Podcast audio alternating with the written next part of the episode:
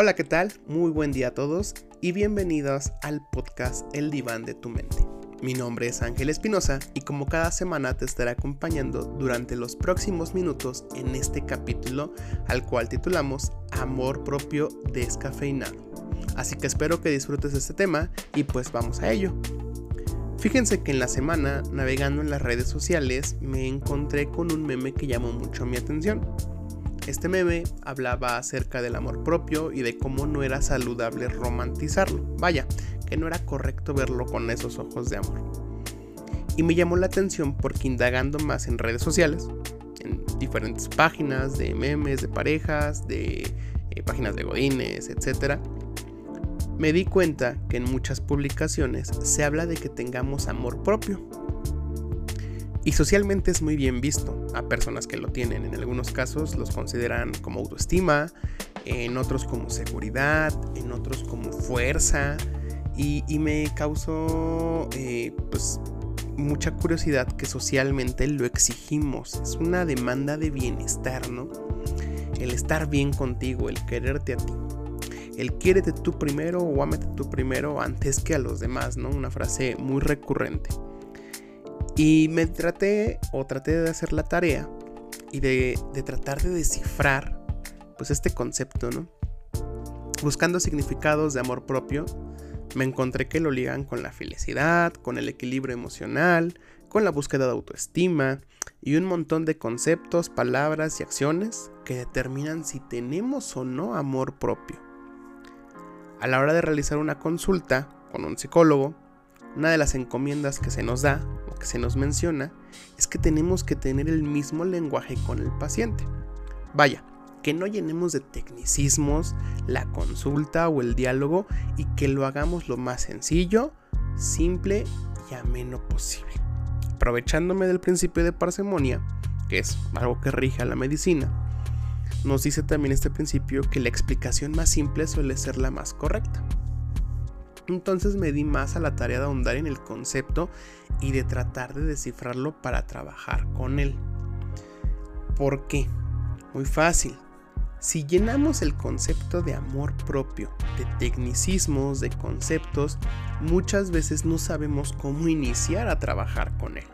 Me dicen que el amor propio es poner límites, y entonces trato de ponerle límite a todos, a mi pareja, a mis papás, a mi mamá, a mis jefes, a mis compañeros de trabajo, etcétera, ¿no? Pero ya estamos casados con el concepto. Y después vemos otra definición y dice, "No, pero es que no solamente es eso. El amor propio es este es todos los días levantarte, verte al espejo y decir, "Me quiero mucho." Y entonces a partir del día de hoy, todos los días a las 7 de la mañana en punto, me para un espejo y me digo, "Ay, me quiero mucho" y me voy. Y trabajamos con particularidades. Entonces, eh, en primer lugar, pues, ¿qué es el amor propio, no? Bueno, para un servidor, y buscando material que hable de él, eh, el amor propio inicia con la aceptación de uno mismo. Es reconocer que tenemos aptitudes, habilidades o características particulares y que a su vez tenemos defectos y problemas. El amor propio es en sí un, concepto de autoaceptación. Vaya, yo como estoy y como soy, estoy bien.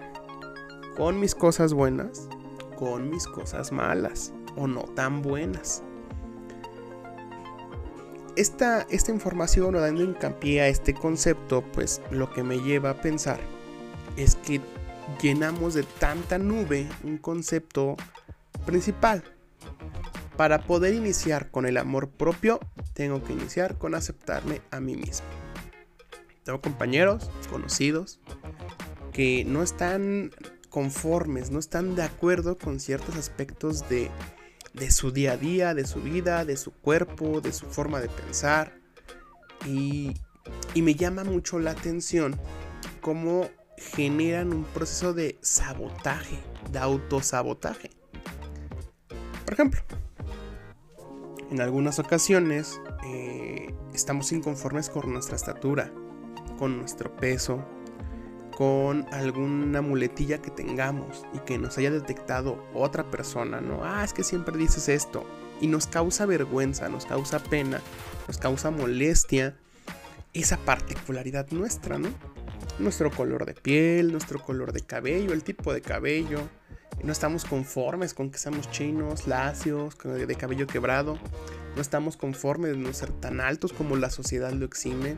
No estamos conformes de no sabernos querer, ¿no? Cuando, o de no saber decir no. Que todo el mundo nos menciona, oye, es que porque siempre dices que sí, ¿no? Tú tienes que decir no, tienes que poner límites. Y nos avergüenza no poderlo hacer.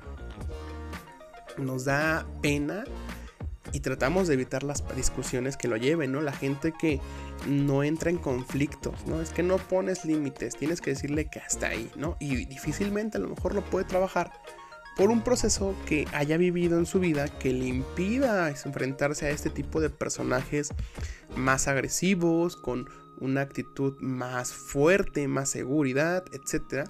Y tienden a decir, o a decir que sí, ¿no? O a ceder a, sus, a las intenciones del otro. Entonces, para no llegar primero a los tecnicismos, que en esa literatura habla de felicidad y demás, pues primero que nada, en este caso el amor propio no es ser feliz. Eh, esto es algo que sí quiero dejar muy, muy en claro. El, amor propio no es, ah, porque me quiero, soy feliz. No. La felicidad es una constante autorrealización. ¿A qué me refiero? Es una constante búsqueda no somos felices todo el tiempo. No hay ser humano, y está descubierto al día de hoy, ¿no? que pueda mantenerse en un estado constante de felicidad. Y por ende tampoco de tristeza, tampoco de enojo, tampoco eh, de miedo, tampoco de ansiedad. El, el cuerpo humano es, es tan grandioso que no logramos tener este tipo de acciones por determinado o por una gran cantidad de años. Sí, hay gente que tiene alguna situación en específico y que lo vive día a día. Y que en esto desencadenan otros factores, ¿no? Pero regresando al concepto de amor propio. No es la felicidad. El amor propio inicia con un proceso de aceptación. Yo ahorita te pediré hacer un ejercicio. ¿Qué características no te gustan de ti? ¿Qué características no te agradan de tu personalidad, de tu cuerpo, de tu inteligencia, de tu conocimiento, de tu entorno, incluso, ¿no? Híjole, tengo compañeros que dicen, ay, mi casa no es como la casa de fulanito, ¿no? Y vamos diciendo, no, es que no me gusta mi casa, no, me gusta donde vivo. Y, y tratamos de hacer determinantes conceptos que no lo son. ¿Por qué? escuché de, un maestro que tuve, ¿no? Eh, no hay personas perfectas, pero somos perfectibles, ¿no? Podemos mejorar. Si no me gusta algo, no necesariamente hay que cambiarlo. Pero ¿cómo podemos alcanzar la perfectibilidad? Muy fácil, aceptando esa situación o aceptando esa condición. Yo soy una persona que mide tanto, que pesa tanto, y que eh, llegó a tal escolaridad y que tiene cierta condición. Y así como estoy, me acepto. ¿Hay cosas que quiero trabajar y mejorar? Claro, todos queremos hacer eso. Hay cosas que podemos trabajar, quizás sí, quizás no, quizás no en ese momento. Pero partimos de una aceptación. Una vez que logramos aceptar estas habilidades, cualidades o conceptos que tenemos o que es nuestra condición, podemos entender el entorno, podemos entender y comprender a los demás. Porque entonces yo sé hay cosas que no me gustan y que me hacen daño. Y me acepto y entonces puedo trabajar con ello. Yo sé que hay condiciones que no tengo, pero que no es por mí. ¿Vale? Es una condición. Es como cuando llegamos a una familia al nacer. Nosotros no elegimos la familia. La familia en donde nacemos es algo determinado. O sea, nosotros no tenemos la opción de elegir, ah, yo quiero vivir eh, con esa familia eh, adinerada, cómoda, en unas condiciones socialmente muy buenas. ¿No? No se puede. Eso es determinante. Por ejemplo, hablemos de, condiciones particulares de familias eh, no tan funcionales o no tan de bienestar en la familia en la que estoy, por ejemplo, digo, poner el ejemplo, ¿no? Eh, puede haber una o dos personas alcohólicas. Estas personas eh, puede ser mamá o papá o, quien nos cuide, etc. Nosotros no podemos cambiar eso. Nos avergüenza que eh, esa persona que tiene una, problemática pues esté todo el tiempo dando una imagen inadecuada y entonces procuramos evitarlo. Eso es determinante. Nosotros no podemos cambiar el hogar, ¿no? Es una condición nuestra. Sin embargo, nosotros vamos a decidir si continuamos con esa condición o no. ¿Y a qué me refiero? Es el famosísimo dejar que te haga daño o dejar que te afecte. Tú eliges si te va a afectar o no. Y esto pasa con el amor propio. Tú eliges si te va a afectar o no, porque el amor propio es un arma de doble filo. Cuando estamos casados con el concepto de querernos, no, no vinculamos o no alcanzamos a ver que hay cosas que no nos gustan de nosotros y es válido, es válido que haya momentos en los que no podamos controlar algo del mundo. Y por eso hablo del amor propio descafeinado, ¿no? Porque este amor propio dulce, en chocolate, de bienestar, no existe. Es más como un sabor de descafeinado. Como que tiene, pero no tiene, como que hay, pero no hay. Y entonces viene la, gran incertidumbre, ¿no? Bueno, ¿y cómo trabajo el amor propio? ¿Cómo puedo ser una persona de amor propio? Muy fácil, comprendiéndote y aceptándote. Hay personas que dicen que tienen amor propio y que son muy seguras de sí mismo y en algún momento de su vida cotidiana, de su vida cotidiana, se quiebran, se ponen a llorar y no les gusta llorar. Se enojan con ellos porque lloran. Y uno los voltea y dice, oye, pero si estás llorando, no es porque eh, no te agrade, ¿no? No es que no lo debas de hacer, es que tu cuerpo y tu condición en ese momento te lo están pidiendo. Te puedes enojar, claro que te puedes enojar, ¿no? Las personas con amor propio no se enojan, son seguras de sí mismo, claro que no. ¿Cómo evitar una emoción? No se puede. Entonces, yo acepto que soy enojón, yo acepto que me molesta y me enojo con la gran mayoría de cosas. Bueno, acéptate.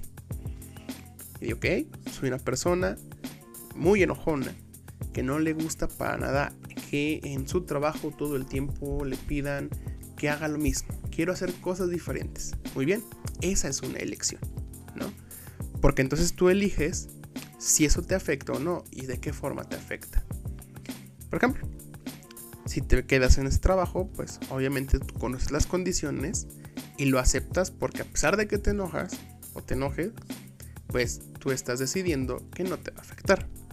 Y entonces es bueno, yo cumplo con mi trabajo, pero tengo otros proyectos, otras cosas que hacer, ¿no? A lo mejor aquí no es el lugar ni el momento, pero lo puedo hacer en otro espacio, en otro contexto o en otro lugar. Y todo lo contrario, ¿no? Cuando tenemos cosas personales o características que podemos trabajar, quizás no es el momento. Quizás el día de hoy eh, no puedo ser más alto.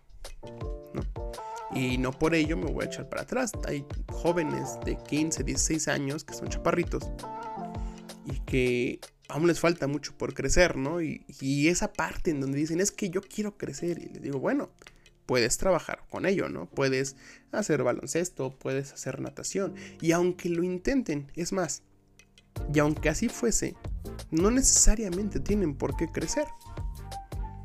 Y es cuando venimos con la autoaceptación. Dice, ok, tú tienes ciertas habilidades y particularidades, y esto recuérdalo en donde quiera que estés.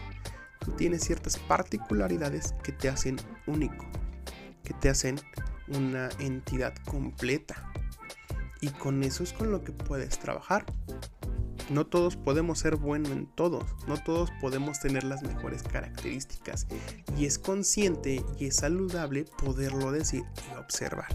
Porque entonces podrás explotar más allá de lo que tú crees tus habilidades y tus grandes potenciales que tienes en tu día a día. Gente que quiere hacer algo en específico y no puede porque no tiene la condición, bueno, pues trabaja, practica, pero quizás tanto es la frustración de no poderlo hacer, de no aceptarme que no tengo esa habilidad, que descuidan y dan caso omiso a acciones y condiciones que sí tienen y que podrían mejorar y fomentar. Y que quién sabe, igual ya a la larga hasta les gusta. Pero bueno, eso es un, concepto muy, muy interesante de, muchas proporciones que, que, me interesa, me gusta, me agrada este concepto. Porque tratamos de deshilacharlo. Entonces, ¿cómo vamos a concluir este capítulo? Muy fácil. El amor propio es la autoaceptación de uno. Es el primer paso del amor propio. Acéptate como eres, acéptate con lo que tienes, pero ojo, no te aceptes nada más hasta ahí, no te estanques. Sí, tengo amor propio, acepto en cómo estoy, acepto mis condiciones, sin embargo eso no quiere decir que pueda ir por más o pueda buscar más, que no pueda hacer cosas diferentes, ¿vale? Y con esto trata de hacer ahora algo por ti. Yo te recomiendo que hagas un ejercicio muy sencillo. Agarra una hoja de papel, divídela por la mitad y coloca pues, todas tus cualidades que consideras, pero también en una mitad pones todas tus habilidades, todas tus virtudes que tú consideras y en la otra mitad pones todos tus defectos, todo lo que no te gusta.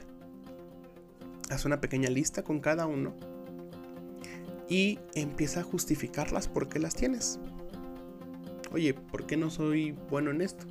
Ah, quizás porque no he trabajado, porque no he practicado, eh, porque no he hecho X o Y, ¿no? Por ejemplo, en mi caso. Eh, en mi caso, pues llevo años que, que tratando o queriendo practicar a tocar guitarra.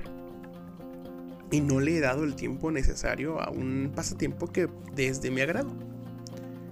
Sin embargo, eh, eso ha hecho pues que al día de hoy no tenga la habilidad que me gustaría tener, ¿no? Yo quisiera ser un guitarrista pues, famoso, profesional o demás, y no se puede. ¿Por qué? Porque no logré trabajar en ello. ¿Puedo hacerlo? Claro que sí.